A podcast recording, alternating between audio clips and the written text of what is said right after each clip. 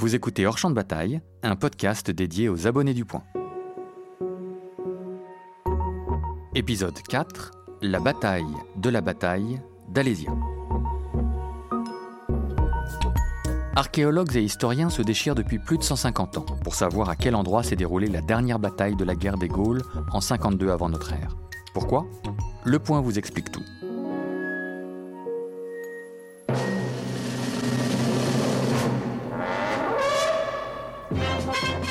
Alésia, je ne connais pas. Vous connaissez tous le running gag d'Astérix. Chaque fois qu'un personnage demande où se situe l'Oppidum ou Vercingétorix a déposé les armes devant César, son interlocuteur gaulois feint d'ignorer l'événement. Cette blague, présente dans chaque album, est pourtant proche de la réalité, car les historiens et les archéologues s'écharpent littéralement au sujet de la localisation de ce champ de bataille.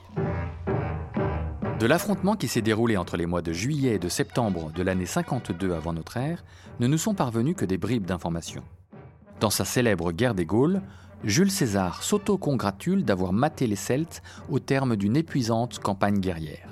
Le conflit entre Romains et Gaulois a duré près de six ans. Les Romains ont progressé implacablement dans le pays, négociant avec les peuples autochtones pour agrandir l'Empire et écrasant ceux qui refusaient de se soumettre aux joues de Rome. Vous connaissez la suite. Des chefs, tels que Vercingétorix, doivent déposer leurs armes aux pieds de César. Les Arvernes, commandés par un jeune chef de moins de 30 ans du nom de Vercingétorix, se sont rebellés. S'ils sont parvenus à contenir les assauts des légions romaines à Gergovie, ils ont dû s'incliner à Alésia. Mais où est Alésia précisément? Plusieurs sites rivalisent en la matière, et la querelle perdure encore aujourd'hui.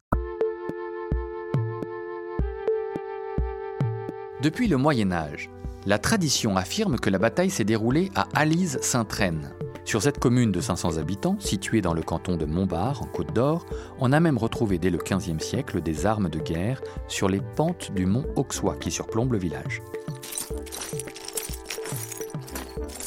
Des fouilles archéologiques effectuées entre 1822 et 1839 par la Commission des Antiquités de la Côte d'Or mettent au jour de nombreux vestiges de construction, mais surtout une inscription en langue celtique mentionnant le nom d'Alysia. À partir de 1850, l'identification est contestée. Les habitants d'Alès, dans le Gard, ceux d'Alès, dans le Doubs, mais aussi de Novalaise, en Savoie, d'Aluse, en Saône-et-Loire, d'Aussonne, en Côte d'Or, et même de Lusseuil, en Haute-Saône, font valoir leurs arguments. Ceux-ci se résument à une proximité entre le nom moderne de ces communes et celui d'Alésia. Pour autant, de nouvelles fouilles menées entre 1855 et 1860 conduisent à ne retenir que deux candidates sérieuses, Alise Saint-Traine en Côte d'Or et Alaise dans le Doubs. Les deux communes se lancent dans un long duel. C'est à cette période que Napoléon III entreprend la rédaction de son histoire de Jules César. L'empereur fait exécuter de nouvelles fouilles à Alise Saint-Traine, où une découverte fortuite d'armes antiques vient de survenir.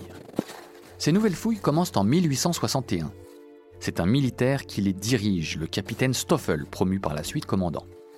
Elles permettent de retrouver tout autour d'Alise des traces de fossés attestant la présence d'un camp romain. On exhume sur place des billes de fronde, pour certaines portant le nom d'un fidèle lieutenant de César, Labienus, mais aussi des épées, des fers de lance, des javelots, des pointes de flèches, des débris de harnais, des agrafes de manteaux et des monnaies romaines et gauloises. Ces découvertes n'impressionnent pas du tout ceux qui prétendent que c'est à Alès que s'est déroulée la bataille. Les défenseurs de ce petit hameau du Doubs, près d'Ornans, prétendent que c'est pour faire plaisir à Napoléon III que Stoffel aurait enterré lui-même des armes pour conforter l'idée qu'Alise Saint-Traine est bien alésia. La bataille continue entre Alise et Alès. Le plus ardent promoteur de l'idée selon laquelle c'est dans le Doubs, à Alès donc, et non en Côte d'Or que se serait déroulée la bataille, se nomme Georges Colomb. Il est professeur à la Sorbonne et mène le combat avec tant de passion qu'après sa mort en 1945, une association est fondée pour continuer de défendre sa thèse, la Société des Amis de Georges Colomb pour la vraie Alésia. Fin 1958, la polémique aurait pu s'éteindre lorsque Jérôme Carcopino fait paraître chez Flammarion un ouvrage intitulé Alésia et les Russes de César. Il y développe les raisons qui plaident en faveur de la localisation d'Alésia dans le Doubs et critique sévèrement la thèse alésienne. Mais le fait que l'auteur de cet ouvrage soit un ancien ministre du maréchal Pétain ne joue pas en faveur d'Alise.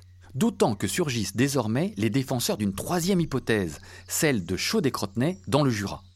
À partir de 1963, un certain André Berthier, archiviste et archéologue, multiplie articles et livres où il prétend que le portrait robot du site évoqué par César correspond à ce petit bourg proche de Lons-le-Saunier. Son hypothèse, soutenue aujourd'hui par la latiniste Danielle Porte et le journaliste radio Franck Ferrand, va prospérer. Elle se fonde en grande partie sur le fait que les autorités ont toujours refusé de financer des fouilles dans ce hameau du Jura. Vous la sentez poindre, la théorie du complot? Mais soyons clairs, la question a définitivement été tranchée dans les années 90. D'abord grâce aux prises de vue aériennes de René Goguet, puis grâce aux fouilles archéologiques d'une équipe franco-allemande dirigée par Michel Rédé et Sigmar von Schnurbein. C'est au mont Auxois que se sont battus Vercingétorix et César. Un musée au parc a d'ailleurs ouvert sur place en 2012. Il présente une impressionnante collection d'objets archéologiques qui conforte la thèse de Napoléon III. L'empereur a finalement eu raison d'installer en 1865 une statue de Vercingétorix au sommet de cette colline. Mais son seul tort est peut-être d'avoir demandé au sculpteur de donner au héros gaulois les traits de son visage. Je suis Baudouin et Chapas. Merci d'avoir écouté Hors Champ de Bataille, un podcast proposé en exclusivité aux abonnés du Point. Je vous donne rendez-vous chaque semaine pour vous raconter par-delà la geste militaire ce que ces affrontements ont laissé comme empreinte dans notre société. Retrouvez tous les épisodes de Hors Champ de Bataille et bien plus encore sur lepoint.fr.